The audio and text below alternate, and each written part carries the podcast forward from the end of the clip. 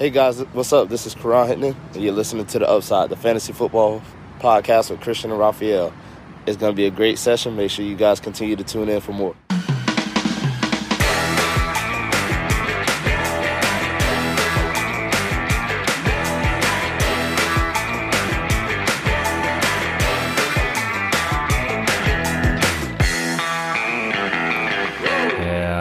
Herzlich willkommen, meine lieben Footballfreunde, bei Upside, dem Fantasy Football Podcast.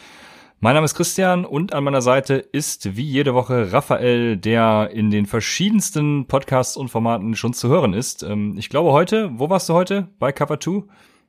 Gestern war ich bei Cover 2, ja.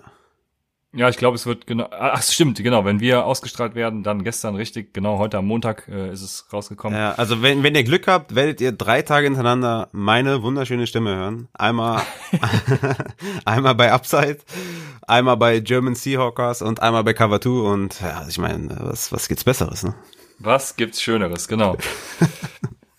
Wir werden heute etwas über Raphaels ähm, Artikel sprechen. Raphael hat äh, auf www.lead-blogger.de einen Artikel über Rankings geschrieben, warum Rankings beim Draft Day, ja, das ist jetzt falsch, also wie ihr Rankings beim Draft Day einsetzen sollt, sage ich mal. Das kann Raphael euch gleich erläutern.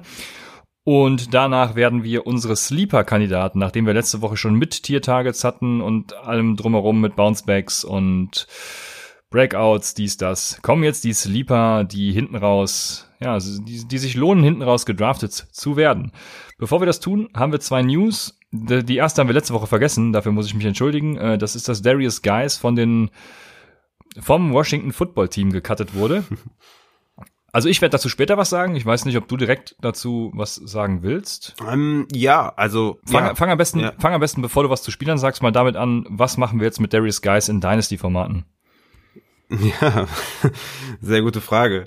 Versuchen zu verkaufen. Ähm, wenn euch jemand vielleicht einen Drittrunden-Pick anbietet oder ja, Drittrunden ist vielleicht sogar vielleicht ein bisschen wenig. Ich würde ihn vielleicht für einen Zweitrunden-Pick verkaufen, ähm, wenn man darauf hofft. Ich weiß nur nicht, wer wer bieten soll, weil neben den ganzen Verletzungen und äh, es kam ja auch die News, dass er schon wieder sich verletzt hat am, am Knie ähm, kurz bevor er rausgeschmissen wurde, ist halt, äh, sind halt diese Off-Field-Issues halt da bei ihm und ich kann mir gut vorstellen, nach dieser extrem negativen Berichterstattung, dass, dass er es schwer haben wird, ein neues Team zu finden. Also ich würde ihn, ja, kommt drauf an, was, was für ein Team ich besitze, aber Second Rounder, wenn denn jemand bieten würde, wäre wär ein Traum. Ich glaube, das macht kein Mensch. Aber ähm, ja. für mich definitiv kein Buy-Low-Spieler oder sowas. Ne? Eher, eher ein Spieler, den ich um jeden Preis eigentlich verkaufen würde. Ja, also ich habe ihn ja selber in unserer Dynasty. Ich mache im Moment einfach gar nichts mit ihm, obwohl ich Spieler cutten muss. Aber ich glaube, ich cutte trotzdem lieber einen. Jetzt ist die Frage Isaiah Ford oder so ja, von, ja. von Miami. Ja, ja, cutten also würde ich den nicht. ja, ich würde sagen, es ist ein Hold, weil Kareem Hunt ja. draften wir dieses Jahr in der sechsten Runde, sechste, siebte Runde, wenn mich nicht alles täuscht. Und bei Kareem Hunt wissen wir alle, was, was da vorgefallen ist. Bei Darius Guys ist es im Endeffekt genauso. Irgendeinen Platz in der NFL wird er finden. Es ist immer noch die NFL. Und ja, jetzt darfst du gerne was zu Spielern sagen, falls du möchtest. Ja, genau. Ähm, ich ich würde vielleicht mal damit starten, dass wir bei dem Washington Football Team die Situation haben, dass wir eigentlich drei Running Backs haben, die meiner Meinung nach ungefähr im selben Spot gehen sollten in Drafts. Vielleicht ganz oben Adrian Peterson, ich glaube, der wird die meiste Workload bekommen, die Short Yard und und Goal Line Work. Die Frage ist natürlich, wie oft werden die die äh, wie oft wird das Washington Football Team in diese Situation kommen an der an der Goal Line? Ähm, ist eher so ein Floor Kandidat Adrian Peterson. Upside oder Sleeper Pick sind natürlich, also für mich ganz klar Bryce Love ne, ähm, von Stanford ähm, damals auf dem College ähm, hatte da wirklich klasse eine klasse Season, hatten wirklich eine gute College Production war dann leider verletzt. Und ich glaube, jetzt ist er, ähm, er, er hat für mich das größte Potenzial, auch diesen Starting-Job zu übernehmen, ne? weil er einfach auch ein guter Runner ist. Ähm, bei Antonio Gibson ist es halt so, dass er, dass er dir dieses Receiving Threat gibt oder dieses, dieses Gadget-Spieler-Element äh, und, und man kann mit ihm viel arbeiten, aber er ist halt als Runner noch nicht so ausgereift, beziehungsweise ob er ein NFL-Runner ist, das wissen wir noch nicht. Natürlich kann man sagen, okay, mit, sein, mit seinen Rushing-Versuchen am College hat er viel gemacht, ja klar. Aber die NFL ist halt noch mal ein bisschen, ein bisschen anders. Ähm, Gerade so was, was so Run-Stopping angeht und so. Deswegen würde ich halt gucken, für, also wenn du mich fragst, sage ich, wenn ich einen davon haben will, dann ist es Bryce Love, ähm, weil ich einfach von ihm als Runner überzeugt bin und er hat auch Receiving-Fähigkeiten. Und er ist für mich der Spieler, der diesen Starting-Job übernehmen kann. Wenn man vielleicht mitten in der Saison sagt, okay, weißt du was, Adrian Peterson, so, wir sind jetzt hier äh, eins von fünf oder so, keine Ahnung. So, das war's jetzt hier für dich. Wir probieren jetzt mal unsere Jungs aus. Und dann werden die meiner Meinung nach eher einem Bryce Love sagen, okay, probier dich mal als einem Antonio Gibson, ähm, weil die bei dem wahrscheinlich eher so dieses Gadget-Element sehen. Aber ich finde, sowohl Antonio Gibson als auch Bryce Love sind Sleeper. Ja, ich ma ja, ich mach's direkt hier, ähm, bevor ich später dann wieder zu Washington switche. Also ich habe Antonio Gibson als einen meiner Sleeper-Kandidaten. Der geht im Moment ADP 192. Äh, also wahrscheinlich mit dem letzten Pick werdet ihr den kriegen können, wobei ich das also in den Drafts, äh, beziehungsweise Mock-Drafts, die ich gemacht habe, da ging er immer früher. Ähm, ich glaube, wenn er nicht mit völligen Rookies spielt, dann könnte der schon so in der zehnten Runde gehen. Ähm, in unserem Upside-Mock-Draft habe ich ihn, glaube ich, auch in Runde 10 gepickt. Und das einfach, weil er für mich, also ich hatte vor der Darius Guys Entlassung ja schon hohe Stücke auf ihn gehalten. Und er ist für mich einfach ein Gamechanger. Er ist Running Back und Wide Receiver Hybrid. Das heißt, selbst ohne die Arbeit im, im, ähm, im, im Run-Game kann er eben auch funktionieren. Ähm, Offensive Coordinator Turner liebt eben auch solche Spieler. Er hat ja nicht nur CMC gehabt, also Christian McCaffrey, sondern hat auch Curtis Samuel viele Rushing Attempts gegeben und auch mit ihm versucht, da in die Richtung was zu machen. Also genau solche Spieler liebt er und braucht er.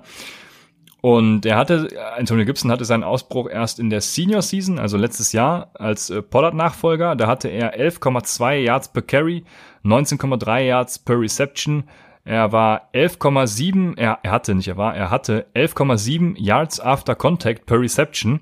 Also wirklich ähm, ja komplett ausgerastet, was das angeht. 7,7 Yards after Contact per Attempt. Also er, er bringt die Mittel, sage ich mal, mit, um ein hervorragender, nicht nur Running Back, sondern eben auch Receiving Back oder sogar Receiver zu sein. Er hat auch viel im Slot trainiert, meine ich, gehört zu haben.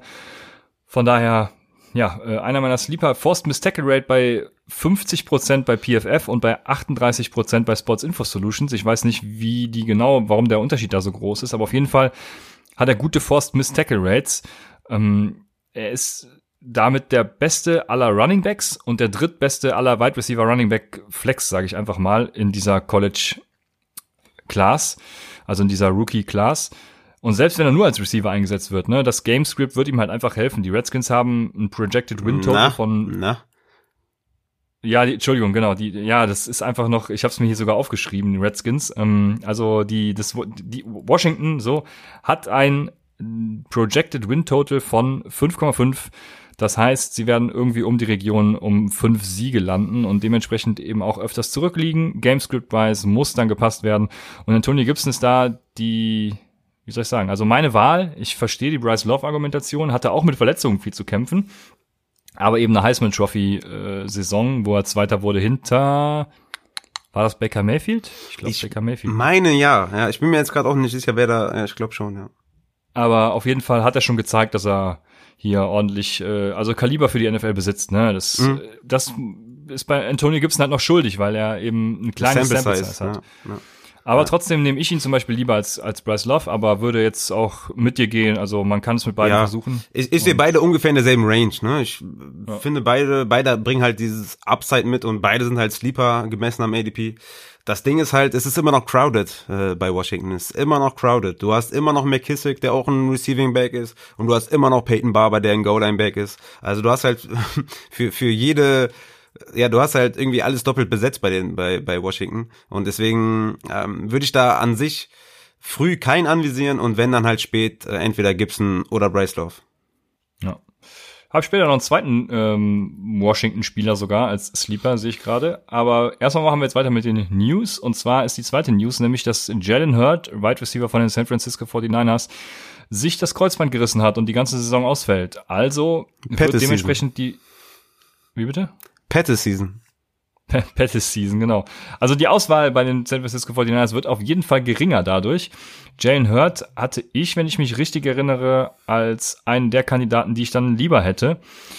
Und das ist natürlich jetzt wieder schwierig. Also da gibt's ja noch Kendrick Bourne, ähm, Brandon Ayuk und Debo Samuel habe ich gestern gelesen, könnte auch Woche eins wieder fit sein, aber ne, ihr habt es letztes Jahr bei AJ Green gesehen. Ja, mal abwarten, was da noch bis zum Saisonstart so kommt. Ich weiß nicht, ob wir da lange drüber reden müssen. Nee, eigentlich nicht. Also Jalen Hurt okay. war bestimmt auch ein, ein, ein Sleeper auf, auf vielen Boards oder bei, bei vielen Leuten. Ja, ist damit auch vom Board ähm, schwierig, ne? Ähm, die, die müssten da wahrscheinlich noch was tun auf der Wide Receiver Position. Momentan würde ich da echt keinen draften, ne, von den, von den Niners. Ja, ich höre viel von Ayuk, der halt viele gute Fortschritte machen soll und es war ja vorher schon bekannt, dass Kyle Jenner ihn, ihn sehr hoch hatte und viele Stücke auf ihn hält. Deswegen wäre das mein, ich weiß gerade gar nicht, wo der geht, aber ob er noch ein Sleeper-Kandidat ist. Aber wenn er ein Sleeper-Kandidat ist, Mit dann Sicherheit. wäre Brandon Ayuk tatsächlich ähm, einen, den ich draften würde. Du kannst ein bisschen was von deinen Rankings erzählen und in der Zeit gucke ich mal, wo Brandon Ayuk geht. Ja, von meinen Rankings an sich nicht, sondern halt wie ja, man wie man damit umgeht und wie man damit äh, draftet, ne? Das war halt das das war halt das Thema von dem ganzen Artikel. Ich habe auch super viel Rückmeldung bekommen und auf jeden Fall auf jeden Fall vielen Dank äh, für die für die ganzen für das ganze Feedback. ist immer ganz wichtig natürlich, ne, weil das ist ja meine Sichtweise und für mich natürlich interessant, wie andere das sehen.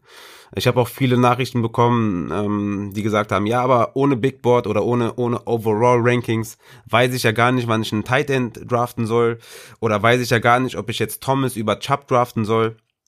Ähm, und das ist halt genau das Problem bei einem Overall Ranking, ähm, dass die Leute dann strikt nach diesem Overall-Ranking draften. Und dann hast du halt irgendwann, wenn du Pech hast und je nachdem, wie das Overall-Ranking fällt, hast du dann halt fünf Runningbacks gedraftet oder sechs Runningbacks und noch keinen einzigen Wide Receiver. Ne? Ich habe das ein bisschen ausführlich erklärt, habe einen Mockdraft gemacht, um euch zu zeigen, warum Overall-Rankings Bullshit sind. Ich glaube, da sind wir uns einig und das, das musste auch mal gesagt werden und das musste auch mal veranschaulich werden, gerade für die ganzen Rookies, gerade auch für die Leute, die dann trotzdem sagen, ich brauche dieses Big Board und denen wollte ich halt zeigen, dass ihr es nicht braucht. Also wann muss ich Thomas nehmen? Muss ich jetzt Thomas über Chubb nehmen oder nicht? Ja, ähm, wenn du jetzt einen Wide Receiver nehmen willst, dann musst du ihn halt nehmen. Wenn, wenn du jetzt einen Running Back, wenn dein, wenn deine Strategie ist, du willst Running Back nehmen, dann musst du Running Back nehmen. Das, du kannst ja nicht beeinflussen, das ist ja kein Auction. Ne? Wenn du jetzt an acht dran bist oder an sieben dran bist und Michael Thomas fällt bis sieben, dann kannst du ja nicht sagen, okay, warte mal, das Overall Ranking hat den aber auf acht. Das heißt, ich muss jetzt äh, auf sieben kann ich den jetzt nicht nehmen, sondern nur wenn ich auf acht bin, kann ich den nehmen. Ne? Also das ist halt, du musst halt selber deine ganzen Einflüsse mit einarbeiten. Aber ich glaube, dass die größte Diskrepanz herrscht, herrscht glaube ich, bei diesen Tiered äh, Rankings, ne? Tiered-based Rankings. Ich glaube, mhm. das ist so eine Sache, wo ähm, viele sagen, ja, das ist übersichtlich, ähm, ja, das ist, damit kann man draften, ähm, da, das hilft mir. Aber ich sag euch, mein, also ganz klar, meine Meinung ist, mit einem Tiered-based Ranking kannst du nicht draften weil es dich einschränkt. Und ich bin am, ich bin immer maximal für, für, für äh, maximale Flexibilität. Und das bringt dir einfach ein normales Positional Ranking. Wenn du ein normales Positional Ranking hast, so wie wir das auf, auf, auf der Leadblogger-Seite haben, so wie, so wie ich das auf, auf, auf, auf unserer Patreon-Seite habe, dass du einfach sagst, okay, welche Strategie habe ich, wie will ich vorgehen und dann nach MIPA, Most Impactful Player Available. Äh, ich glaube, du, du nimmst den Begriff ein bisschen anders oder nimmst ihn ein bisschen anders wahr. Und da, das war's. Du brauchst keine Tiered-Based Rankings, um, um einen guten Draft hinzulegen, weil dieses Tiered-Based Ranking dich einfach völlig einschränkt, in dem welchen Spieler du pickst. Ich habe jetzt auch schon Argumente gehört, dass die Leute gesagt haben, ja, ähm, das ist gar nicht so, dass, dass, dass das Tiered-Based Ranking mir sagt, ein Wide Receiver 3 äh, darf ich nicht über, also einen Tier 3 Wide Receiver darf ich nicht über einen äh, Tier 4 ähm, Running Back äh, draften, aber genau das ist dieses Tiered-Based. Wenn du schon so weit bist und sagst, ja, so, so drafte ich gar nicht, dann frage ich mich umso mehr, wofür du das brauchst. Weil wenn du das nicht brauchst, dann mach doch einfach deine eigenen Rankings, mach deine Positional Rankings und drafte damit. Ich verstehe den Punkt nicht bei Tiered-Based ähm, Rankings, weil wenn du schon so weit bist und sagst, okay, overall ist Bullshit, habe ich verstanden, ich gehe auf Tiered-Based und du dann merkst, äh, wie du das Tiered-Based behandelst, weil der größte Kritikpunkt bei Tiered-Based Rankings ist für mich, wenn du in der, weiß ich nicht, achten, neunten, zehnten Runde dran bist und du hast Floor Wide Receiver ge gepickt. Und du bist jetzt dran und Jameson Crowder ist auf dem Board und Keel Harry und Deontay Johnson und e egal wer, ja? Die halt ein Tier hinter Jameson Crowder sind. Und nicht ein Platz oder zwei Plätze oder drei Plätze im Ranking, sondern vielleicht zehn Plätze sogar und ein, mindestens ein halbes Tier, ein ganzes Tier, anderthalb Tiers hinter Jameson Crowder, dann sagt dieses Tiered-Based Ranking dir, du musst Jameson Crowder nehmen, weil er ein Tier über einem Deontay Johnson ist. Und da sage ich halt, nein, musst du nicht sondern du nimmst den Spieler, der mehr Upside hat, weil dein Team aus Floor-Spielern besteht. Und das ist halt mein Punkt. Es gibt für mich kein Argument zu sagen, du musst nach Tiered-Based Rankings draften oder du musst welche erstellen. Weil das ist nämlich so eine Sache, dieses BPA, Overall Rankings, Tiered-Based Rankings, das sind einfach so Wordings, das sind so Sachen, die man irgendwann mal gemacht hat, wo man dann wie ein Experte aussieht, aber womit, womit du nichts anfangen kannst und im schlimmsten Falle äh, noch Leute beeinflusst, negativ beeinflusst. Und deswegen war es halt meiner Meinung nach mal wichtig, das aufzudröseln und zu zeigen, was das im Draft bedeutet. Denn ich habe bei beiden Varianten den Pick 7 genommen und einfach Pick 7 einen Mockdraft gemacht. Ich habe nix, ähm, nix manipuliert oder geguckt, okay, kann ich auf Position 9 das noch ein bisschen schlechter darstellen oder kann ich bei 1 das besser darstellen oder wie, wie kommt da die Strategie weg oder wie kommt das da weg? Ich habe einfach auf 7 äh, randomized gemacht und dann einfach overall gerankt, äh, overall Rankings benutzt vom ECR und einmal Tiered Base vom ECR genommen und bei beiden Drafts ist nur Kacke rausgekommen. Ähm in der Zwischenzeit kann ich sagen, dass äh, Brandon Ayuk 170, ADP 170 ist, also immer noch ein Sleeper. Das wäre auch einer, den ich auf jeden Fall picken würde von den San Francisco 49ers. Das kann ich sagen. Zu deinen Rankings, oder beziehungsweise zu deinen, nicht, ich sage mal zu deinen Rankings, also zu deinem Artikel über Rankings. Äh, zuerst mal ist natürlich richtig, wir definieren den Begriff MIPA anders. Also MIPA, Most Impactful Player Available. Das heißt, der Spieler, der ja, den größten äh, Impact, da fehlt mir jetzt das deutsche Wort, den, den größten, den größten Einfluss, danke sehr, auf euren Kader hat. Und während ich finde, dass in der Real NFL äh, MIPA genau so ist, wie du sagst, denke ich, dass das im Fantasy so ist, dass BPA und MIPA sich unwesentlich unterscheiden. Weil wenn ich meinen fünften Running Back nehme, dann hat der ja trotzdem teilweise noch mehr Value als irgendein Wide Receiver, den ich da nehmen würde und da im Fantasy Football das Traden viel einfacher ist als in der Real NFL, drafte ich dann in dem Fall trotzdem meinen vierten Running Back, den ich dann eben für einen besseren Wide Receiver als den ich da kriegen würde, ähm, ja, wegtraden kann. Also das ist schon mal der erste Unterschied, den wir da in unserer ja, ich, ist die Argumentation, die verstehe ich gar nicht. Ne? Ich habe dich ja auch vor vor drei Wochen oder vier Wochen mal gefragt, was würdest du in der Situation machen, weil ich ja weiß, dass du auch äh, Tier-based äh, Rankings magst. Und da hast du mir genau dieselbe Antwort gegeben und ich habe gedacht, äh, wirklich? Also du würdest, wenn du schon vier Running Backs hast, den fünften Running Back auch noch nehmen. Und dann die Begründung ist dann, dass du den wegtraden würdest. Also erstmal musst du natürlich eine Liga haben, die trade-willig ist, ja. Weißt du das vorher? Weißt du das nachher? Weißt du das zwischendrin? Ich kann mich erinnern, in unserer Pipeline-Liga wurden, wurde auch ähm, Travis Kelsey und Zach Ertz gedraftet. Und derjenige, der, den, der die gedraftet hat, sitzt immer noch auf diesen beiden Titans. Also du kannst nicht mit einer Strategie in den Draft gehen und sagen, okay, ich pick jetzt den und den, weil den kann ich am besten traden. Äh, sondern draftet halt so, dass ihr sagt, okay, so habe ich den besten Kader und so kann ich mich am besten auf meine Spiele, so kann ich am besten meine Matchups gewinnen. Weil wenn du fünf Running Backs gedraftet hast und keinen einzigen Wide Receiver, dann wird's halt schwierig. Und du kannst nicht sagen, okay, ich habe den nur gepickt, weil den will ich traden. Das macht für mich keinen Sinn. Ja gut, du kannst ja, du weißt ja nicht, ob der Spieler, was war's, Kelsey und Earls äh, haben will. Vielleicht tradet er die deswegen ja nicht weg. Also nee, nee, ich weiß das. Nee, nee, nee, nee. Deswegen bringe ich das Beispiel ja, weil er will einen davon traden und äh, er findet einfach keinen Abnehmer und hat er zwei Tight Ends in einer tiefen Liga, wo er eigentlich lieber wahrscheinlich besser einen Wide Receiver drei oder vier hätte anstatt Ertz. Ja, also Titans sind ja sowieso so eine Sache. Das Beispiel finde ich zum Beispiel nicht gelungen, weil Titans sind einfach scheiße, die draftest du nicht. Aber um es mal also nee, gehen wir mal äh, davon aus, dass jeder deinem Beispiel folgt und Running Backs draftet, weil die in den ersten beiden Runden ja so viel Value haben, dann gehen in den ersten beiden Runden, was weiß ich, fünf Wide Receiver von Bord, weil alle Running Backs draften, so ist es glaube ich in den meisten Mock Drafts. Dann habe ich, wenn ich einen Wide Receiver drafte, einfach viel mehr Value und habe den besseren Wide Receiver einfach, den den Top 5 Wide Receiver eben anstatt den Top 12 Running Back und diesen Top 5 Wide Receiver kann ich irgendwann in der Saison auf jeden Fall für mehr Geld, für mehr Value äh, in dem Fall wegtraden, als ich dann für den 13 besten Running Back gekriegt hätte. Das ja, aber, du, so, musst, du, aber du musst ihn erstmal traden. Was ist denn das für eine Herangehensweise an den Draft, dass du einen Spieler pickst, weil du ihn traden kannst? Ja, weil er mir einfach den größten Value gibt. Also, wenn der Spieler einfach besser ist als der Running Back, den ich da kriege, nehmen wir äh, wie das Beispiel die erste Runde. Wenn ich Julio Jones picke, dann habe ich den besten Wide Receiver, der seit Jahren konstant einer der Top 5 Wide Receiver Optionen ist. Äh, stattdessen könnte ich dann eben auch Nick Chubb picken, äh, der durch Kareem Hunt, was weiß ich, wie viel weggenommen kriegt, der generell äh, in einer letztjährigen Scheißoffense spielt. Mal gucken, wie es dieses Jahr wird. Ich nehme natürlich am besser. Also dann nehme ich lieber Julio Jones anstatt Nick Chubb, weil ich einfach dann den besseren Spieler habe. Ja, das, das äh, ist ja okay. Das hat, das ist ja nicht das, was du vorher gesagt hast. Das ist ja auch vollkommen in Ordnung. Da habe ich ja nichts gegen. Ich sage ja nicht, du darfst keinen Wide Receiver in den ersten zwei Runden nehmen. Klar kannst du Julio, Michael Thomas, Adams, wenn die bis Backend Runde eins fallen, kannst du die nehmen. Ist doch gar kein Problem. Nur, es schränkt dich halt ein, dieses Tiered-Based Ranking. Es schränkt dich ein. Das heißt, du kannst, wenn du nach diesem Ranking draftest, dann musst du das tun, was dieses Ranking sagt. Und das ist halt meiner Meinung nach falsch. Sondern du musst halt möglichst flexibel bleiben. Und, und, und das, das geht halt beim Tiered-Base nicht und das geht beim Overall auch nicht. Und zu sagen, dass du, ähm, und auch nochmal eine Sache so allgemein im, im Fantasy Football. Ich höre immer dieses Wort Value ganz oft und ich benutze das auch sehr gerne, ne? Das ist überhaupt keine Frage. Aber gerade in den späten Runden gewinnst du nichts durch Value, sondern du gewinnst durch Upside. Also du, du gewinnst deinen Draft oder du gewinnst deine Liga nicht durch Value, sondern du gewinnst deine Liga durch Upside. Und gerade in den mittleren späten Runden kommt es halt auf Upside an und nicht auf Value. Ja, wir haben ja zum Beispiel in unserer ähm, Upside Dynasty einen kleinen Mockdraft gemacht ich habe da ja extra die Strategie mal gewählt, Wide Receiver Heavy zu gehen, habe an eins Julio Jones, an zwei die Andrew Hopkins, an drei Juju Smith-Schuster, an vier Calvin Ridley. Das sind in meinen Rankings äh, mindestens mal Top 15 Optionen. Das heißt, ich habe vier Top 15 Wide Receiver.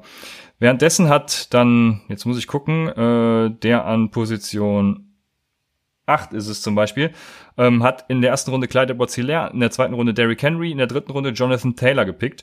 Danach auf Wide Receiver Devonte Parker, DK Metcalf, Michael Gallup.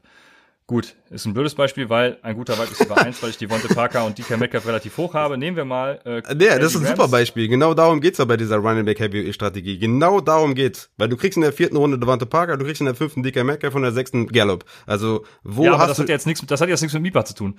Ähm, deshalb. Also was, was ich sagen will, ist einfach, wenn ich den vierten Running Back nehme, dann ist mir das scheißegal, weil wenn der Running Back einfach besser ist als irgendein dreckiger Code Wide Receiver, dann nehme ich lieber den Running Back und Running Backs haben ja sowieso zum Beispiel mehr Value im Fantasy, dann nehme ich lieber den, den einfach ähm, und trade ihn eben für mehr weg. Also du, du, du kannst ja traden und wenn du das eben nicht kannst, dann bist halt in der scheiß Liga, dann tritt er halt Weiß aus. Also nee. weil irgendwer, dadurch, dass du diesen äh, Running Back dann nimmst, wird ja irgendwer irgendwem wird im, Run, im Kader ein Running Back fehlen. Das heißt, äh, dadurch, dass du den nimmst, nimmst du einem anderen den Running Back weg. Das heißt, er hat einen Bedarf an Running Back. Dementsprechend, ähm, entweder spielst du in einer scheiß Liga oder es muss einfach möglich sein, den Spieler zu traden. Okay, so, so kann man keine Tipps geben an gerade Anfänger. Du kannst nicht sagen, ähm, ja, äh, dann musst du den, den du gerade genommen hast, in der vierten Runde musst du traden. Was ist, das ist ja kein, das ist ja kein, das ist ja kein Tipp. Also, ich meine, die ersten vier Runden eine Position zu picken, ist sowieso schon mal schlecht und falsch, meiner Meinung nach. Weil du musst, du brauchst eine Balance im Kader. Wenn du zwei Runden Running Back genommen hast und in der dritten Fournette über Robinson nimmst, dann machst du einen Fehler. Weil dann machst du einen Fehler.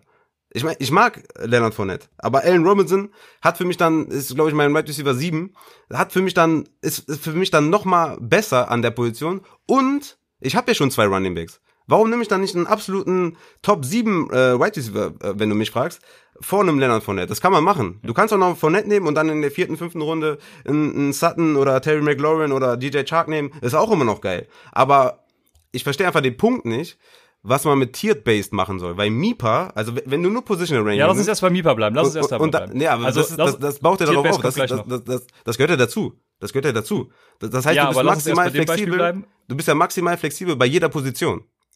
Ja, aber du, du schränkst dich ja damit auch ein, weil du sagst, ich brauche jetzt unbedingt einen Wide Receiver, obwohl der Running Back viel besser wäre. Also Allen Robinson ist jetzt auch wieder blöd, weil den habe ich zum Beispiel auch von, vor von nett. Aber wenn da jetzt, keine Ahnung, nur noch ein Devonte Parker zu haben wäre, dann würde ich auf jeden Fall als dritten Running Back auch Leonard Fournette picken, weil ich weiß, der bringt mir eben für mein, auch für mein Team mehr Wert als eben irgendein Code Wide Receiver, den ich später drafte. Genau, dann kann, du kannst ja dann, du, genau, ja, du kannst ja dann entscheiden, wer für dich mehr Impact bringt für dein, für dein Team. Aber es muss ja nicht irgendeine Position sein, nur weil die ein Tier höher ist. Das ist mein Problem. Ja, da sind wir, ja, da sind wir bei den Tiered-Based-Sachen, aber äh, das ist die Sache, wie ich Mipa verstehe. Und äh, aber eben, das ist genau der Punkt. Aber für mich bedeutet Mipa das Beste für dein Team. Most impactful Player für dein Team, was du gerade hast. Ja, und dadurch, dass ich im Fantasy überhaupt nicht eingeschränkt bin in dem, was ich traden kann mit meinen äh, Mitspielern und ich dann eben den Also wenn das einzige Argument ist, ne, dass du einen Spieler pickst, um ihn dann zu traden, weil er da Value hat, dann ist das für mich ein schwaches Argument. Und wenn das das einzige ist, dann äh, beschädigt mich das eigentlich nur. Ja, okay, dann, dann sind unsere Ansichten einfach komplett verschieden, weil für mich ist das ein super Argument, weil ich äh, dementsprechend dann, ich hätte an dem Spot zum Beispiel dann Devonte Parker haben können, aber dadurch, dass einem anderen Spieler dann eben sein Running Back 2 fehlt und ich Leonard Fournette als dritten Running Back habe, kann ich für meinen Running Back 2 eben auch einen Wide Receiver 2 fordern, der dann eben, keine Ahnung, äh, äh, Calvin Ridley in meinem Fall wäre, den ich weit vor Devin Parker, äh, Devonte Parker habe. Ja, und was machst du, wenn derjenige dann auf dem, auf dem Waiver sein Wide Receiver 2 oder 3 bekommt? Was machst du denn da? Ja, gut, mit der Argumentation, also das, ja, aber du, aber ja deine Argumentation ist auch hypothetisch. Du sagst, okay, ich picke den, um den zu traden. Das ist ja erstmal gar nicht passiert. Das heißt, wenn ich als Gegenargument sage, ja, was ist, wenn der auf dem Waiver dann sein, seine Wide Receiver bekommt, ist genauso hypothetisch. Also du kannst ja nicht, du kannst ja nicht einen Draft Advice geben und sagen, du musst gucken, was in der Zukunft passiert, sondern du musst ja gucken, was passiert in dem Draft tatsächlich und wie sieht dein, wie sieht dein Team nach dem Draft aus und nicht wie sieht dein Team, weiß ich nicht mal aus, weil äh, also das ja. macht für mich keinen Sinn. Ja, okay, also okay, um das abzuschließen, theoretisch um ohne hypothetisch zu sein, du hättest im Prinzip ein eventuell schwächeres Team, hast dafür alle Positionen besetzt und ich habe ein Nein, es ist kein schwächeres Team, Team, aber ja, doch, nach dem Fall schon. Nein, es ist kein es ist kein schwächeres Team. Warum ist es ein schwächeres Team, wenn du auf, auf der Wide Receiver Position schlechter bist und mit deinem vierten Running Back, den du nicht mehr aufstellen kannst, weil du nur zwei Running Back Spots hast und einen Flex Spot und der vierte Running Back auf auf der Bank sitzt, aber der hat Trade Value. warum ist dein Team dann besser? Dein Team ist dann nicht besser. Beim ich finde schon, dass mein Team besser Warum ist. Warum ist denn dein Team besser, wenn du, wenn du nur drei Runningbacks aufstellen kannst? Der eine sitzt auf der Bank. Der bringt ja, du darfst eben nicht so engstirnig denken und nur vor Woche eins denken. Das ist halt schon mal generell der Fehler, den alle Rookies äh, auch im, im Fantasy oft machen, dass sie eben komplett die Schotten dicht machen, wenn es um Trades und alles geht. Ihr werdet halt so nicht besser. Guck Wir mal. sagen immer, du gewinnst deinen Draft nicht am, äh, dein, deine Liga nicht am Draft, aber du kannst sie dort verlieren, ja, aber dann dementsprechend zählen auch Trades und Wire dazu. Also da werden wir uns ja jetzt gerade irgendwie widersprüchlich. Nee, nee, ich werde mich nicht widersprüchlich. Du, draft, du hast vier Running Backs gedraftet, wovon du nur drei aufstellen kannst. Der eine sitzt auf der Bank. Wofür? Für, für Bye Week oder für Trade äh, Value? Äh, was machst du denn, wenn eine Liga Trade Foul ist? Oder was machst du denn, wenn du nicht den Gegenwert bekommst, den du erwartest? Was ist denn, wenn jemand, wenn, wenn die ganze Liga sagt, okay, weißt du was, äh, wer, wer ist ein, wer ist ein, äh, David Johnson, sagen wir mal. David Johnson geht in der vierten Runde. Und die Leute sagen, weißt du was, David Johnson finde ich aber nicht geil. So, dafür gebe ich dir keinen Wide Receiver, der besser ist. Was machst du denn dann? Also, so kann man nicht einen Draft, also so kann man keine Draft-Strategie verkaufen und so kann man nicht sagen, okay, das Tiered Base besser ist. Deswegen ist halt für mich, du musst halt aus deinem Team das Beste machen. Und dein Team ist ja, nicht Tier, besser. Dein Team ist nicht besser. Sachen. Tier, dein Team, nein, ist ja nochmal ein ganz anderes Thema. Dein Team ist nicht besser, wenn dein Running Back 4, den du in der vierten Runde gedraftet hast, auf der Bank sitzt. Ja, davon gehe ich ja auch nicht aus. Das ist ja das, das ist ja das essentielle Thema, was ich, was ich versuche zu vermitteln. Doch, du sagst in der vierten Runde, wenn du in der vierten Runde trotzdem Running Back pickst, der in dem Moment das bessere Value ist, dann ist dein Team besser, hast du gesagt. Hast du ein ja, richtig. Team? Dann habe ich, dann habe ich, dann habe ich auf jeden Fall den besseren Spieler, der mir am Ende der Saison mehr Punkte bringen wird.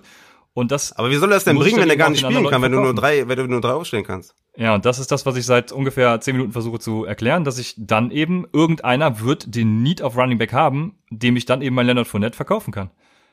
Und wenn er das nicht tut, dann ist es eben nach der Spieltheorie ein kompletter äh, Loss-Loss-Situation für beide. Was ist, wenn in der Hälfte der Liga äh, ein, ein respektablen Running Back auf dem Waiver findet? Dann kannst, also wie gesagt, das ist halt extrem hypothetisch. Also so kannst du das jemandem nicht verkaufen, meiner Meinung nach.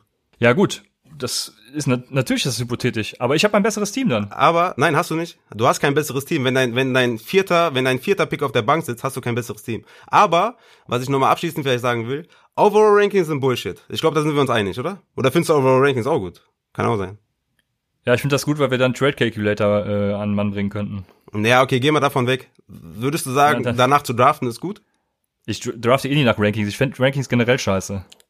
Okay, nochmal die Frage. Findest du Overall Rankings gut zum Draften? Nein. Okay. Ähm, Tiered Base ist schon mal besser, ne? Das sage ich auch in dem Artikel. Tiered Base ist schon mal besser. Du hast schon mal mehrere Faktoren, die du einberechnen kannst. Aber meiner Meinung nach ist halt gerade in den späten und mittleren Runden halt dieses dieser Mipa-Gedanke, dass du halt nicht diesen Floor-Spieler nimmst, der halt ein Tier über dem Upside äh, Wide Receiver ist, dass du den halt ähm, mit dem Tiered Base nicht draften kannst und mit dem MIPA, also mit einem normalen Positional Ranking und MIPA Einfluss. Und wenn du schon Tiered Base nimmst, dann hast du ja schon mal ein bisschen anderen Pro-Gedanken und dann kannst du meiner Meinung nach auch normale Positional Rankings nehmen und dann halt ähm, einen Upside Pick über einen Floor Pick nehmen. Ja, aber da musst du einfach dafür sorgen, dass dein Upside Pick eben in das höhere Tier rutscht. Ja. Also du hast deine, deine die Tiers, Tiers sind ja dafür da, dass du sagen kannst, ähm, ich habe zum Beispiel noch sechs Wide Receiver in meinem Tier 3. Dafür habe ich aber nur noch einen Running Back in meinem Tier 2. Das heißt, ich drafte den Running Back einfach deshalb, weil ich davon ausgehe, dass meine, in meinem Wide Receiver Tier an meinem nächsten Pick immer noch einer da ist. Ja, dafür ist es auch, dafür ist es auch okay, sag ich mal, ne? Aber was machst du, wenn, wenn, wenn, wenn ein Running Back im Tier 5 da ist und im Wide Receiver äh, äh, äh, Tier 6 noch äh, fünf Stück, äh, dann, dann sagst du, okay, muss ich auf jeden Fall den Running Back nehmen und beachtest dabei gar nicht dein Team oder was? Das habe ich jetzt nicht verstanden, muss ich nochmal sagen. Ja, wenn, wenn ein Running Back aus dem Tier 5 da ist, ja, noch einer und fünf Wide Receiver aus dem Tier 6. Nimmst du dann, nimmst du dann den Tier 5 Running Back, weil du sagst, okay, das ist der letzte aus dem Tier 5, oder beachtest du dabei gar nicht dein Team?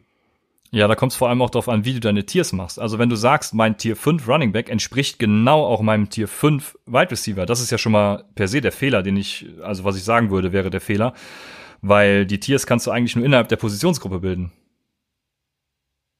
Und dann kannst du die untereinander vergleichen und dann eben eventuell anpassen. Aber ich würde, also da kommt es drauf an. Ist Tier 5 Running Back gleich Tier 5 Wide Receiver? Dann würde ich sagen, ja, dann nimmst du den Running Back. Ja, das ist halt genau das Problem, weil das für mich halt nicht der Fall ist. Das ist für mich einfach nicht der Fall. Das habe ich ja in, in den, ähm, das habe ich ja äh, in dem Mockdraft auch gezeigt. Aber das ist, ähm, das ist halt so die Frage, ne? Wie geht man damit um? Und wenn du mich fragst, ist halt der beste Weg. Also man braucht halt, für mich ist Tiert einfach nur dazu da zu sagen, guck mal, die Sache ist ja auch, was, warum ist dein, warum ist der letzte Wide Receiver im Tier 4 der letzte Wide Receiver im Tier 4 und warum ist jemand der erste Wide Receiver im Tier 5? Also das können, das können ja nur Kleinigkeiten sein. Und, und wenn du das beachtest in dem Draft, dann denkst du, dass dieser letzte im Tier 4, boah, den muss ich auf jeden Fall nehmen. Aber vielleicht ist es der erste im Tier 5, ja, vielleicht sind das ja minimale Unterschiede. Ne? Das ist halt, das ist halt ein großes Problem. Ähm, und ich habe ja das ICA einfach genommen, ne? Weil damit wahrscheinlich auch viel arbeiten werden. Oder von, vom Leadburger das ICA nehmen, oder weiß ich nicht von wo. Ähm, dass diese, dass diese Kleinigkeiten, diese, diese ähm, Nuancen werden einfach nicht beachtet. Weil, ob ein Wide Receiver jetzt in, der letzte im Tier 4 ist oder der erste im Tier 5, ist halt so eine Kleinigkeit. Und wenn du darauf dann draftest oder das einbeziehst in deinem Draft-Gedanken, dann machst du halt einen Fehler. Und das ist halt äh, ein Problem, was ich da sehe. Ja, das, okay, das sehe ich schon mal ähnlich, weil du musst, wenn deine eigenen Tiers bilden und darfst dich nicht auf Tiers von anderen verlassen, weil du, ja, weil du eben genau nicht weißt, wie die gebildet werden, ja. Genau, das ist ja der ganze Punkt eigentlich an der ganzen Sache. Wenn du Rankings nimmst, ähm, bei Overall hast du, hast du direkt schon mal verkackt, weil wenn du jetzt an, an sieben Picks und ich in meinem Beispiel war das eigentlich perfekt, ne, in meinem Mockdraft, dann hast du halt da irgendwie vier, fünf Running Backs und das bringt ja nichts. Okay, du, du sagst, okay, der fünfte Running Back in meinem Team hat immer noch Value, weil den kann ich traden.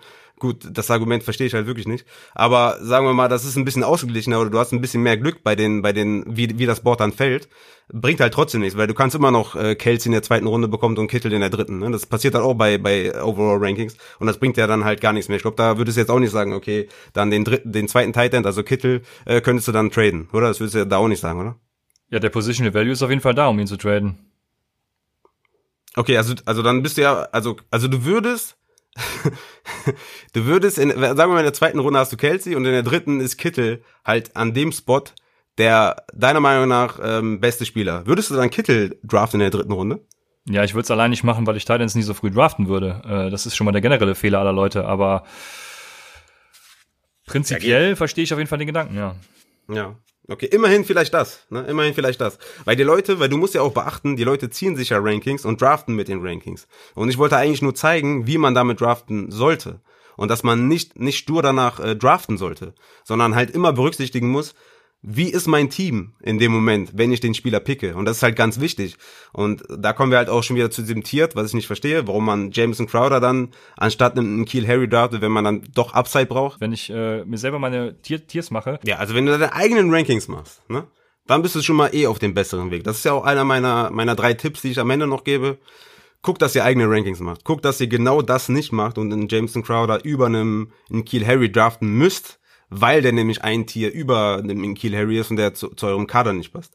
Also wenn ihr eigene Rankings macht, also ich würde euch das wirklich empfehlen. Ich habe es auch immer schon gemacht, mir immer meine eigenen Gedanken gemacht, weil einfach nur äh, Rankings zu nehmen von von Experten, äh, wo ihr dann hinterher schimpfen könnt, ja, ich habe den nur genommen, weil der hat mir das gesagt. Lass einfach deine eigene Meinung mit einfließen und dann hast bist du eh schon mal auf dem besseren Weg. Und wenn du das kannst, wenn du das kannst, eigene Rankings zu justieren, dann kann eh nicht mehr viel schiefgehen. Ne? Das ist ja explizit auch für Leute, die, die wenig Erfahrung haben mit dem Draften mit Rankings. Weil die nehmen dann halt wirklich den, den Receiver, der halt ein Tier über einem anderen Receiver ist und sagen, ja, der ist ja, der ist ja ein Tier drüber, dann muss ich den nehmen. Und das, das, das sehe ich halt nicht.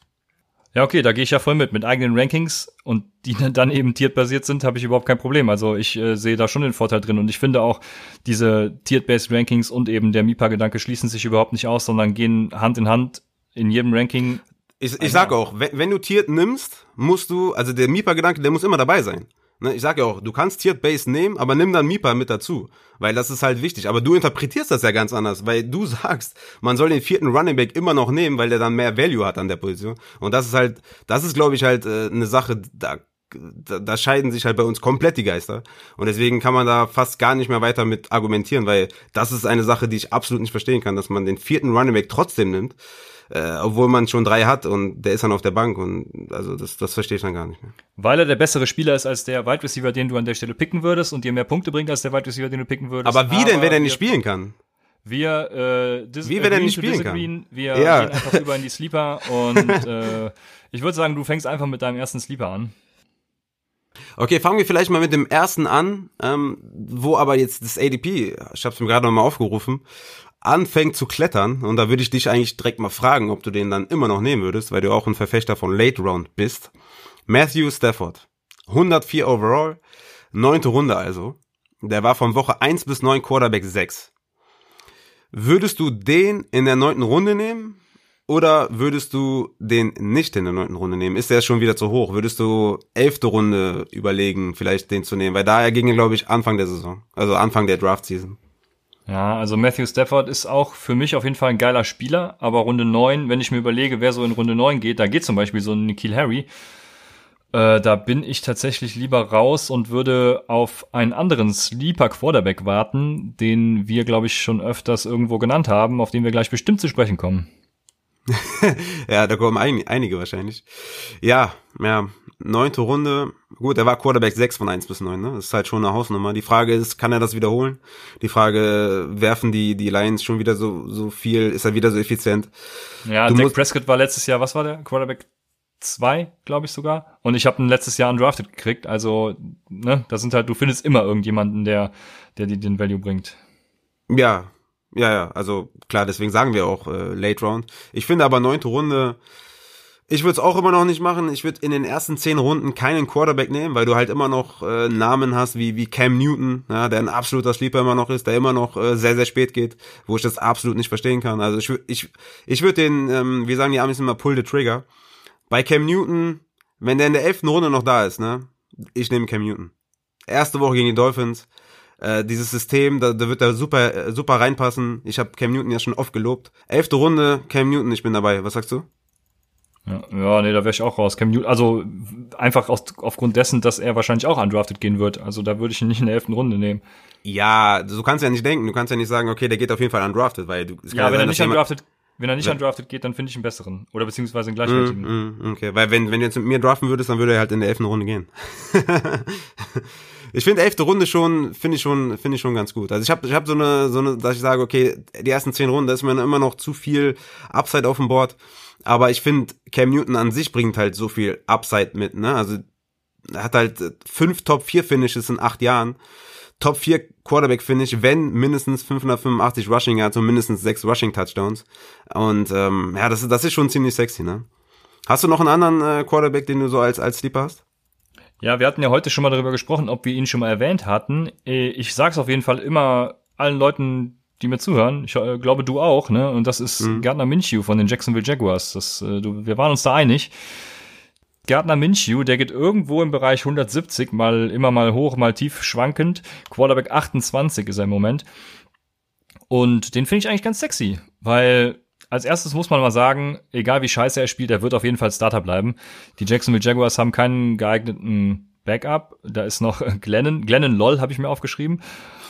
Vor der Rückkehr, das heißt Woche 13 war das, also nachdem Nick Foles so schlecht war, dass er wieder zurückgekehrt ist, hatte er ein DVOA, also Defense Adjusted Value over Average. Das heißt, er war 4,5 Prozent hatte er da. Das heißt, er war 4,5 Prozent besser als der Durchschnittsquarterback der NFL, der fiktive. Als er zurückkam, hatte er nur noch ein DVOA von minus 21,4. Das heißt, er war 21,4 Prozent schlechter als der Durchschnittsquarterback. Vor seiner ähm, ja, Ausbotung durch Nick Foles war er übrigens ungefähr vergleichbar auf einem Level mit Kyler Murray, der ja Rookie of the Year geworden ist. Also gar nicht mal so schlecht, ne? Vor allem, was mir aufgefallen ist, äh, Football Outsiders hat das mal äh, aufgedröselt. Vor allem auf Second Downs sind seine Stats komplett eingebrochen. Und das, obwohl er weniger Yards to go hatte. Von Woche 1 bis 9 hatte er 9,4 Yards to go auf Second Downs. Von Woche 13 bis 17 8,3 Yards to go auf Second Downs. Das heißt, also vielleicht ist er auch gerade deshalb eingebrochen, weil er irgendwie die Safe Plays gesucht hat, weil er dachte, ich habe weniger zu gehen, dann mache ich einfach mal drei Yards pro, pro Play und dann bin ich, bin ich drin. Er ist auf jeden Fall viel konservativer geworden, hat nur Checkdowns irgendwie auf Fournette gebracht hatte 6,6 Yards per Play in den ersten neun Wochen, danach 3,6 Yards per Play. Eine Completion Rate von 63,6 Prozent gegenüber 50 Prozent und wie gesagt DVOA von 25,9%, Prozent, was jetzt die Second Downs angeht, zu minus 29,1%. Prozent. Also vor allem auf diesen Second Downs ist er ultimativ schlecht geworden. Und da fragt man sich, ne, woran hättet ihr lehen? Können entweder Defensive Adjustments sein, was schlecht wäre, weil dann stellen sich die Defenses auf ihn ein Entweder waren es irgendwelche Coaching-Umstellungen oder eben einfach nur eine schwache Phase, was noch am besten wäre. Rookies haben das ja, ne? Äh, ja, woran hättet ihr lehen? Ja, du hast jetzt äh, viele, viele Stats vorgelesen, ähm, die diese Real Life äh, behaftet sind und ich finde auch, Minshew ist, ist definitiv ein äh, besserer Quarterback, als er gemacht wird. Ähm, das, das einzige oder zwei Sachen, wo ich sage, Minshew ist ein absoluter Sleeper, ist zum einen, dass die Defense schlecht ist. Ähm, jo ich glaube, ich weiß nicht, ob es eine schlechtere gibt als, als die Jaguars Defense. Vielleicht die, die Panthers, so eine Region wahrscheinlich. Ja. Ähm, zum anderen ist es Jay Gruden, ne, der, der ein guter Offensive Coordinator ist, der ihm helfen wird. Und ja, sogar das, das dritte, was ich sehe bei, bei Gardner Minshew, ist halt sein Rushing Upside. Ne? Hatte 24,5 Rushing Yards per Game. Nur fünf Spiele unter 20 Rushing Yards, die das halt auch nochmal runtergezogen haben. Hatte zwei Spiele, in denen er über 40 Rushing Yards hatte und ein Spiel über 50 Rushing, Rushing Yards, drei Spiele über 30, das sind mal, also wenn du, wenn du 30 Rushing Yards hast, hast du einfach mal drei Punkte. Ne? Das, das, das ist einfach schon mal ein netter Floor. Und ich glaube, ähm, diese Rushing Upside, diese Rushing Ability, die macht ihn halt direkt zu einem Sleeper. Er ist jetzt, er hat jetzt ja. keinen Rushing Upside von einem Lamar Jackson, das ist klar, aber er hat halt Rushing Upside von einem, von einem Russell Wilson. Ne? Und ähm, dazu kommt halt diese, diese Defense, da, dazu kommt der neue Offensive Coordinator und deswegen macht das für mich ganz klar Minshew zu einem Sleeper. Also, ihr habt's gehört, bei Upside zuerst äh, pickt Gardner Minshew als Quarterback auf. Gegen wen spielt er in Woche 1? Doch, ich weiß es, weil ich extra deswegen Philip Rivers im letzten Mockdraft gepickt habe. Er spielt nämlich gegen die Colts. Die werden eine ein ganz gutes Team haben, gehe ich mal schwer davon aus. Das heißt, äh, den Jaguars wird ja, erstmal wird die Defense äh, reinscheißen und äh, Gardner Minshew wird hinterherlaufen, Gardner Minshew muss passen. Also selbst für Woche eins ist das eine durchaus brauchbare und gute Option, würde ich sagen. Dementsprechend machen wir weiter, falls du keinen Quarterback mehr hast, mit den Running Backs.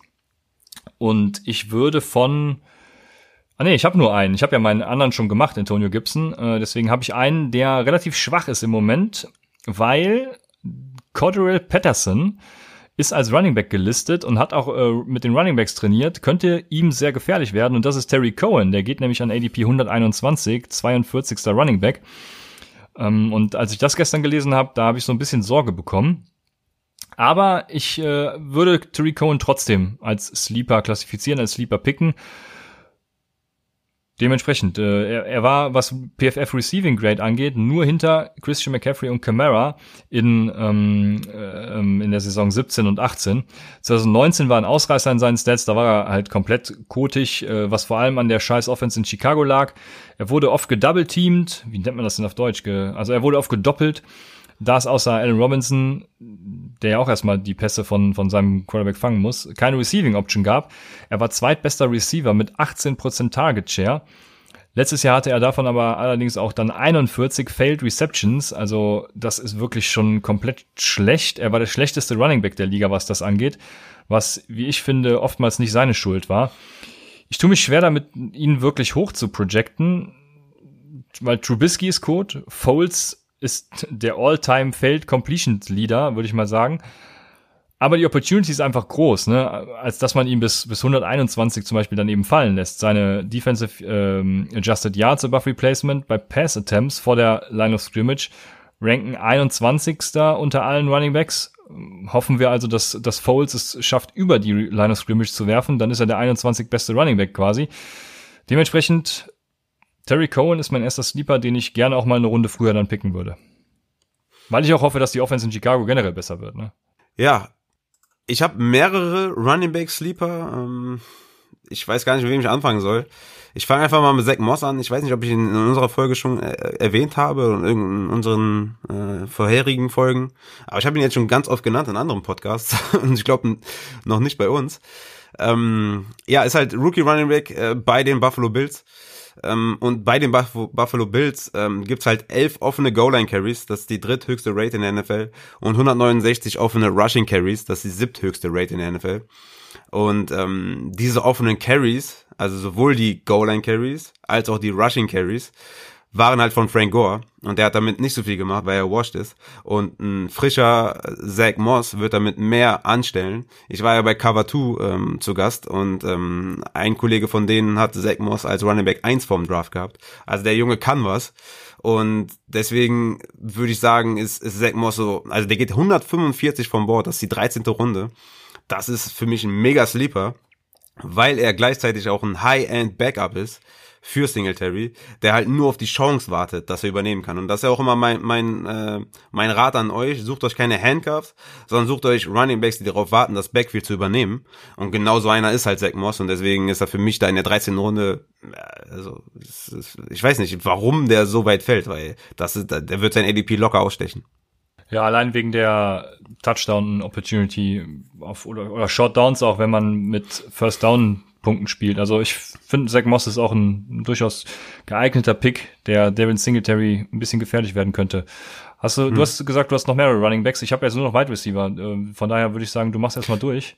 Ja, mache ich noch mal kurz. Ähm, ich ich habe ja noch, ähm, also ich, ich, ich finde Boston Scott es ist, ist so die Region Terry Cohen auch für mich, der halt undervalued ist. Boston Scott geht 141, äh, 151 sogar vom Board.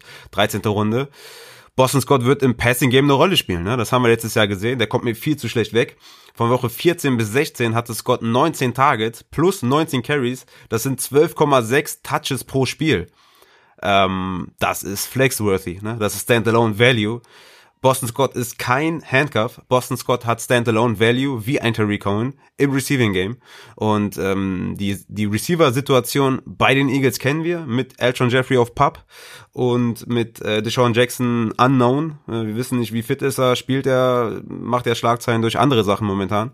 Äh, dann hast du Jalen Rager, der natürlich, ein, der natürlich einer meiner Sleeper gleich auch sein wird bei den Wide Receivers.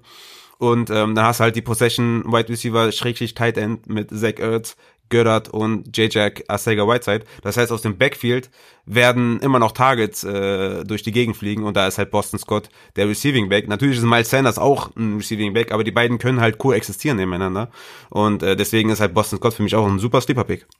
Ja, ich habe heute bei Reddit gelesen, dass Doug Peterson zu Miles Sanders gesagt hat, dass er sein Guy wäre dieses Jahr. Wie viel äh, bescheuerter Coaches-Talk ist das? Er ist sein Guy. Oh, nice. Ja. Okay, hätten wir das Thema abgehakt. Da haben wir äh, weiter mit dem nächsten Running Back. Ähm, ja, mein nächster, glaube ich, den habe ich schon oft erwähnt, aber muss ich halt nochmal erwähnen, weil ADP ist halt 245, Joshua Kelly ne, von den Chargers, der Viertrunden-Pick. Ähm, ja, soll ich dazu noch viel sagen? Ich gehe halt davon hm. aus, dass er, ne? Was sagst das du? Hab, ich, ich wollte gerade sagen, das haben wir schon öfters abgehakt. Deswegen würde ich. Ja, glaube ich auch. Glaube ich auch. Deswegen ähm, wusste ich jetzt nicht, ob ich ihn nochmal erwähnen soll. Ich möchte äh, natürlich noch sagen, vergesst mir Justin Jackson nicht. Ja. Aber das. Ja, hört, hört dazu gerne auch nochmal die Folge von Cover 2, da haben wir ein bisschen über die beiden gesprochen. Ähm, natürlich auch einfach talent-wise ist Justin Jackson natürlich ein nicer Running Back, aber er kriegt halt nicht die, die wichtigen ja. Carries. Hatte null Goal-Line-Carries, ein Carry inside 10, als Melvin Gordon seinen Holdout hatte. Hatte sechs, sieben und fünf Rushing-Carries in den ersten drei Wochen. Also er hat halt, wie ich schon oft gesagt habe, keine Rolle im System und deswegen tut's mir auch leid. Ähm, ich würde jetzt nicht sagen, der sieht gar keine Carries oder so. Der sieht halt keine wichtigen Carries für, für die, für Fantasy und deswegen ist er halt komplett irrelevant in meinen Augen. Ähm, dass er hier und da vielleicht vier, fünf Carries sieht pro Spiel, kann sein, ne? Und dass er da dann eine gute, äh, einen guten Schnitt erzielt oder so, kann auch sein. Ich mag ihn ja als Running Back, aber er hat halt kein, keine Rolle im System. Joshua Kelly kriegt die ähm, Goal-Line oder, oder 10 Yard äh, Touches von Gordon und deswegen ist Joshua Kelly für mich halt ein Mega-Sleeper. Zu meinem Next, also mit Running Back sind wir jetzt durch, oder? Mhm.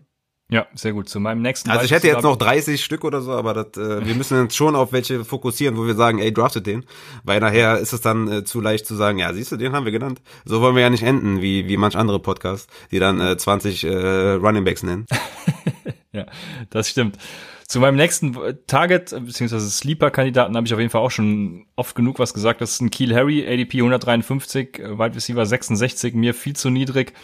Breakout Age im 45, 95. Perzentil, äh, mit Newton passt das super. Contested Catches werden sein Ding sein. Also, ich habe alles schon gesagt. Ich brauche, oder denkst du, ich muss noch was zu Nicky Larry sagen? Nö, also für mich okay. ist auch äh, undervalued auf jeden Fall. Finde es ein super Upside-Pick da in, in den späten Runden, definitiv. Ja, mein nächster ist äh, Anthony Miller, den hatte ich ja letztes Jahr auch schon. Äh, der, der lässt mich nicht los. ADP 155, 13. Runde. Ähm, ja, ich meine, 2019 hat er beschissen begonnen, ne? Offseason, Schulter-OP. Hat dann 2019 nicht reingefunden, hatte Probleme mit anderen Verletzungen. War halt bis Woche 11 irgendwie gar nicht sichtbar und also ich habe mir gedacht, äh, was ist da los? Ne? Kann nicht sein. Also Bears-Fans haben sich auch gedacht, äh, irgendwas stimmt da nicht, kann nicht sein hatte bis Woche 11 einen Snapshare von 55%, ab Woche 11 einen Snapshare von 85%. Also irgendwas muss ja da schiefgelaufen sein. Und von Woche 11 bis 15 hatte Anthony Miller einen höheren Target Share als äh, Allen Robinson. Er hatte den acht höchsten Target Share in der ganzen Liga in der Spanne. Und da war er Wide Receiver 9, ne, von 11 bis 15, also hat wirklich abgerissen. Also Upside ist da. Mit besserem Quarterback Play, wie wir ja hoffen mit Nick Foles. Ähm, werden wir dann sehen, ob es wirklich besser ist ob, oder ob das ne, vom, vom Ring nie drauf ist. Aber ähm, eine andere Sache, die man noch erwähnen muss, ist, dass Taylor Gabriel äh, weg ist. Der hatte 48 Targets in neun Spielen, also schon eine ordentliche Menge. Und äh, Anthony Miller ist da die klare zweite Anspielstation. Oder denk, denkst du, dass Jimmy Graham da ernsthaft der zweitbeste Receiver bei den Bears ist? Nee, Riley, Riley Ridley natürlich, wenn. Okay. Aber ich habe jetzt keine Texte zu Riley Ridley, weil ich auch denke, wir hatten ja letztes Jahr schon gesagt, Anthony Miller wäre, würde sogar Allen Robinson überholen. Davon bin ich dieses Jahr zumindest weg. Aber ich weiß auch nicht, was da letztes Jahr am Anfang der Saison los war. Gegen Ende hat das ja, wie du gesagt hast, schon gezeigt. Von daher bin ich ganz bei dir. Ja. Komme ich zu meinem zweiten Sleeper Wide Receiver, über den, den habe ich zumindest schon öfters gepickt. Ich weiß nicht, ob ich, wie viel ich zu, zu ihm schon gesagt habe. Das ist Paris Campbell von den Indianapolis Colts. ADP 195, 74. Wide Receiver. War letztes Jahr komplett verletzt und also selbst wenn er gespielt hat, war er, wie du immer so schön sagst, banked up. Ähm, er wurde nicht umsonst äh, vor Du kannst auch ein anderes, äh, ein anderes Wort nehmen. Ja, er, An, andere er, Begriffe nehmen. Such mal eins. Er hatte mit Wehwehchen zu kämpfen. nice. Er wurde nicht umsonst vor seinem Teamkollegen äh, Terry McLaurin gedraftet letztes Jahr im, im NFL-Draft. Also er hat Talent, das ist auf jeden Fall klar. Er musste übrigens eine gute Sache, er hat Talent im Slot vor allem. Ne? Er musste letztes Jahr 102 Snaps als Wideout machen. Das ist überhaupt nicht seine Stärke, wie ich, wie ich zumindest finde. 94 Snaps hat er nur im Slot gemacht. Für die, für die Snaps als Wideout haben sie jetzt zum Glück Pittman geholt. Also das wird ihm, denke ich, in die Karten spielen, weil jetzt kann er sich darauf fokussieren, was er wirklich kann. Er war Nummer eins Wide Receiver in Yards per Route Run aus dem Slot in 2018, das heißt in seiner College Season, da hat er 3,44 Yards per Route Run. Rivers ist der siebtbeste Quarterback in Wide Receiver Targets zum Slot. Das heißt, das harmoniert auch wieder perfekt. Rivers und Paris Campbell, das ist einfach ein Duo, was man stashen kann. Also nicht in Fantasy, nee, das ist blöd, aber das ist, ist ein Duo, was funktionieren kann, sagen wir es so. Dass er im Slot Yards after Catch holen kann, hat er selbst Banked Up letztes Jahr gezeigt, äh, selbst mit WWchen gezeigt. Ich wollte ja was anderes nehmen, so. 2019 hatte er 6,1 Yards after Catch. Das ist fünftbester Rookie Receiver. Dazu eine Miss-Tackle-Rate von fast 30 Prozent. Also Paris Campbell, ich bin äh, all in on Paris Campbell dieses Jahr und hoffe, dass er auch in den späten Runden geht, sodass ich ihn noch kriege. Ja, du sagst es. Also das Wide Receiver Core an sich bei den Colts bringt halt Paris Campbell in den Slot, weil die klare äh, zwei Outside Wide Receiver haben ähm, und ähm, deswegen ja optimal. Ich bin dabei. Einen, den ich auf jeden Fall lieber hätte, oder eigentlich mein Lieblingsrookie von allen, ist Henry Rux. Overall 127, 11. Runde. Für mich hat Rux die größte Opportunity unter allen Rookie-Wide Receivers. Für dich ist es Ayuk oder ist es trotzdem immer noch Rux oder ist es also für dich ein, eine Region, so Jalen Rager, Rux, Ayuk? Weil du hast es eben so ein bisschen angedeutet. Wenn ich sagen müsste, wer die größte Upside hat jetzt, also, also wer könnte am Ende tatsächlich so ein AJ Brown werden oder so. Das ist, finde ich, wirklich sehr schwierig. Da wäre ich, glaube ich, aber weg von Rux. Boah, da hast du mich jetzt echt in was reingeritten. Also, ähm, ich würde, was das angeht, um es mal abzukürzen, auf jeden Fall da ein Ayuk vor Rux sehen, ja. Okay. Weil Rux auch, Rux hat natürlich auch Derek Carr, beziehungsweise wenn Mariota startet, muss man ja sagen, dann sieht die Sache natürlich wieder anders aus. Okay. Aber Ayuk hat Garoppolo. Ja, aber Shanahan. Ayuk kann genau dasselbe okay. auflegen wie Debo Samuel letztes Jahr. Ja, das, das sogar besser. Okay, krass. Ja, okay, ich sehe das Talent von Ayuk dann, dann nicht so hoch. Ähm, aber ja, ist natürlich fair, ne? Kein Problem. Ähm, ja, ich, ich, ich finde, Rux ist halt nochmal ein ganz anderer Spieler oder ein besserer Spieler als, als äh, Ayuk. Ähm, es kamen ja auch schon die ersten Meldungen, äh, dass er jetzt im Slot auch auflaufen, auflaufen soll, äh, Henry Rux äh, was natürlich zeigt, ne, dass, dass, die, dass die Raiders das auch erkannt haben, dass er nicht nur dieser Deep Threat ist, was er natürlich ist, aber er kann halt auch im, auch im Slot spielen. Die meisten vergessen halt diese Konkurrenz ähm, bei äh, Alabama mit äh, Jerry Judy, Devonta Smith und Jalen Weddle, dass da halt nicht viel Targets übrig waren und er deshalb halt dieser dieser ähm, Highlight Wide Receiver ist, ähm, dieser Big Time Highlight Wide Receiver. Aber er ist halt mehr. Er ist halt mehr. Er ist ein super guter Wide Receiver. Ähm, er hatte designte Runs. Ähm, er hat er hat wirklich gezeigt, dass er sichere Hände hat, dass er contested Catches kann, was man ihm bei seiner Größe wahrscheinlich gar nicht zutrauen würde. Aber er kann es halt. Er ist so, so wie Tyler Lockett zum Beispiel. Den würde es auch nicht vermuten, dass der letztes Jahr die die meisten äh, Combined Red Zone und Endzone Targets hatte, aber hatte er, ne? Würde man aufgrund seiner Größe vielleicht nicht glauben. Aber bei Henry Ruggs geht das halt ein bisschen unter, was für ein guter Wide Receiver ist und man denkt halt nur, dass er dieser Deep Threat ist. Und das ist halt nicht. Er ist einfach nur gut und er ist der Nummer 1 Wide Receiver bei den Raiders. Halt riesen Upside für mich in der elften Runde.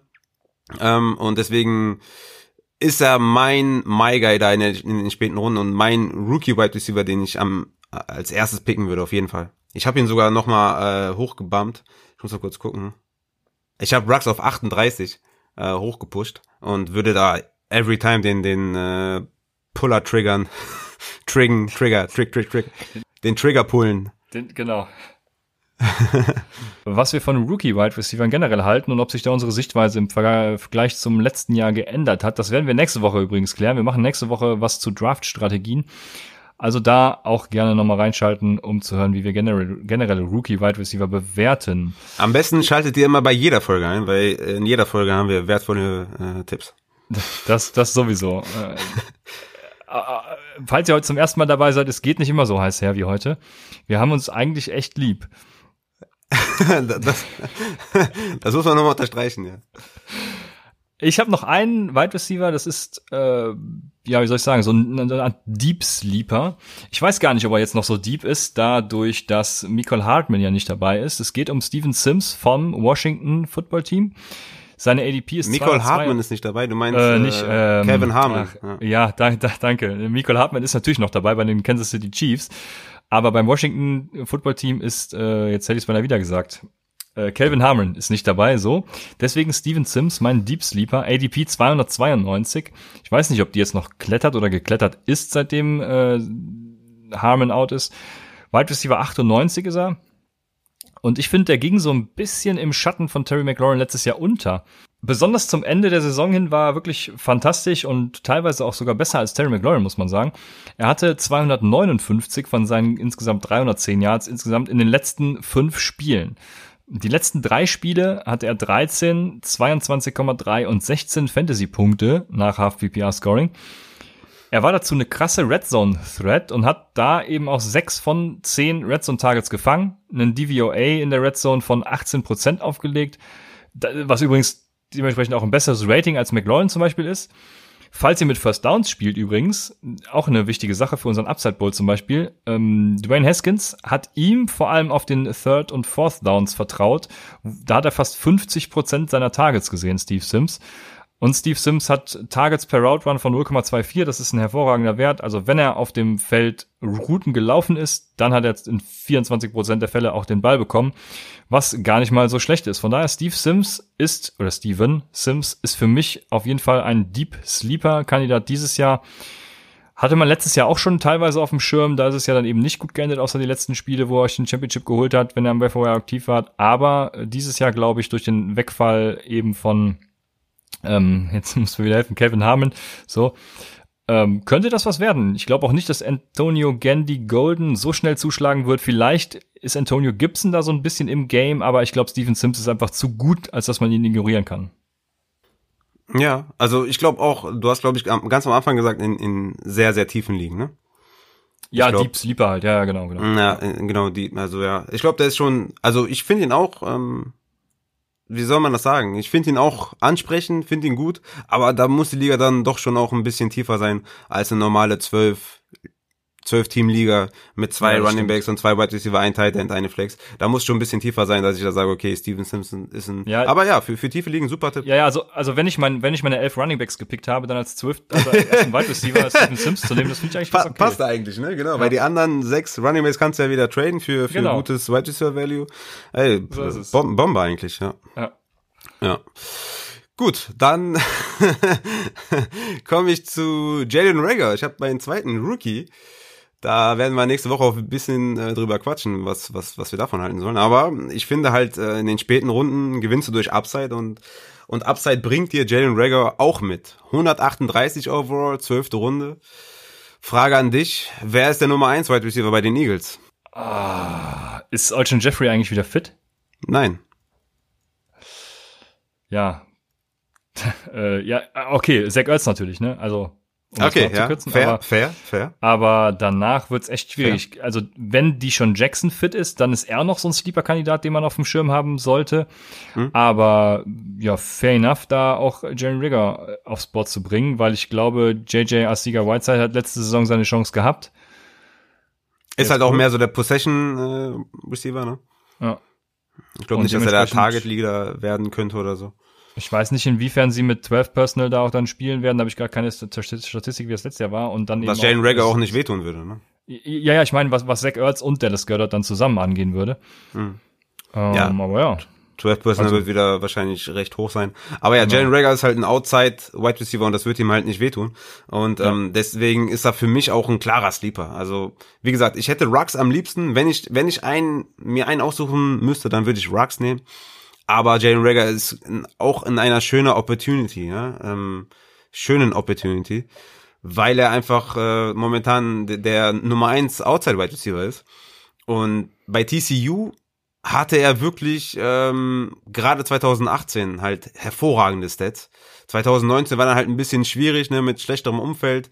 Äh, Max Duggan war auf, war auf Quarterback, das war halt nicht so geil. Ähm, da hat er ein bisschen liegen lassen.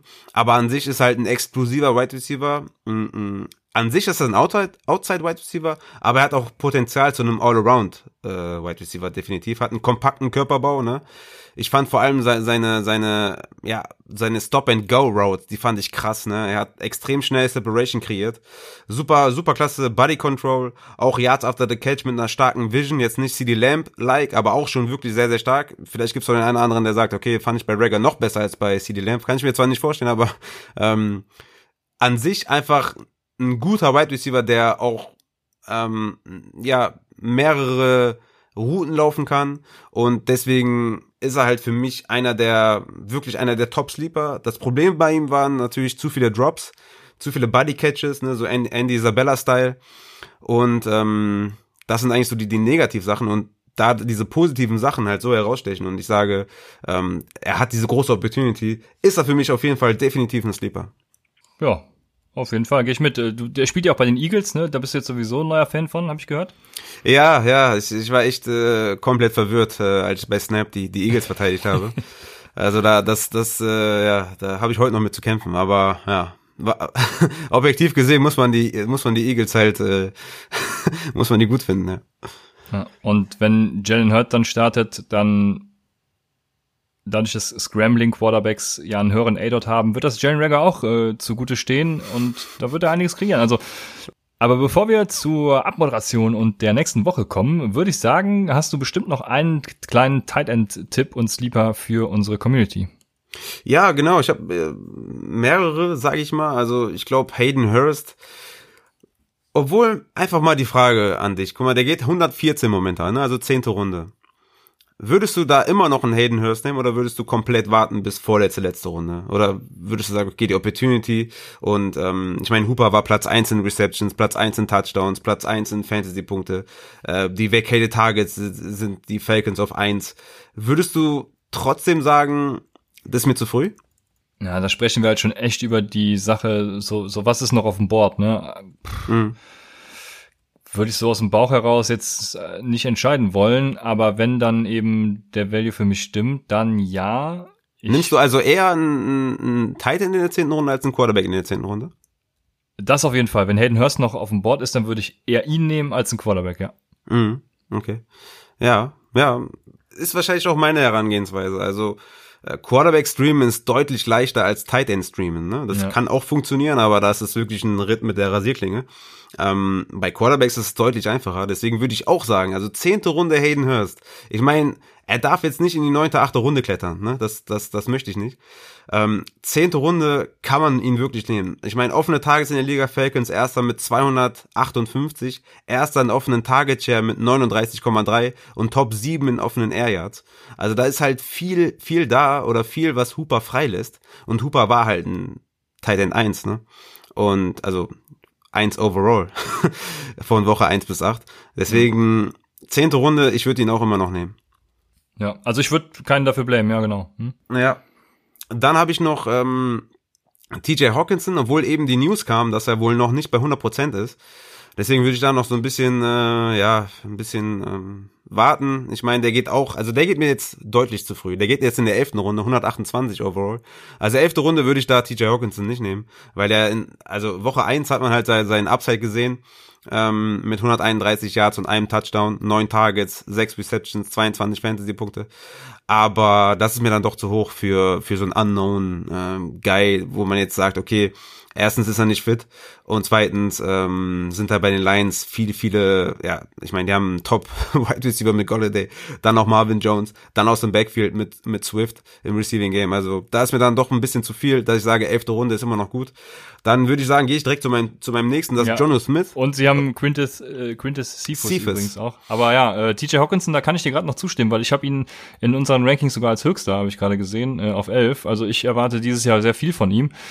Aber ja, also ich ja, weiß, weiß nicht, ob ich, je nachdem, wie er so früh geht, ihn nehmen würde, aber ich hab, erwarte auch auf jeden Fall viel von ihm. Ja, ja klar. Mir ist halt die elfte Runde ein bisschen zu. Aber jetzt darfst du weitermachen. Entschuldigung, ich habe dich unterbrochen. Genau, dann äh, habe ich noch einen letzten, äh, Jono Smith. 140 overall, also zwölfte Runde geht er vom Board. Die Advanced Stats kennt ihr, glaube ich, alle von Jono Smith. Nur Kittel und Kelsey hatten mehr Avoided Tackles after the catch als Jono Smith. Jono Smith war Zweiter in Yards after the catch per Reception, hatte 9,8 Yards per Target, ebenfalls Platz 2 unter den Tight Ends. Ja, deswegen, das spricht alles für ihn, ähm, dass er halt ein hervorragender Athlet ist, ein guter ähm, Guy nach dem Catch. Die Titans werden wieder viel mit 12 und äh, 13 Personnel spielen. Und ja, deswegen, also äh, Opportunity ist da, Talent ist da, System ist da spricht wenig dagegen, dass Jono Smith äh, vor einer Breakout-Season äh, steht. Und in der zwölften Runde ist das ein super Value und da würde ich ihn auf jeden Fall auch vor dem TJ Hawkinson, der in der elften Runde geht, weil das sind dann nochmal zwölf Spots danach. Das ist schon, ist schon viel, da kann schon viel passieren. Das ist halt ein Pick vorher. Äh, da würde ich auf jeden Fall Jono Smith nehmen. Okay. Ja, das wäre kein Teil, den ich jetzt unbedingt forcieren würde. Den habe ich auch ja nicht so gut gerankt, aber er ist von vielen als Sleeper gehypt auch. Also kann durchaus was bringen, aber ich bin da, bin da tatsächlich raus. Ja, mit dieser Unstimmigkeit beenden wir dann auch die Folge genauso, wie sie angefangen hat. Von daher folgt uns auf Twitter und Instagram at Upside Fantasy, mir Christian 9 oder Raphael at Raphael Upside. Und hört nächste Woche wieder rein, wenn es um Draft-Strategien geht. Bis dahin, eine schöne Woche und bis zum nächsten Mal bei Upside, dem Fantasy Football Podcast.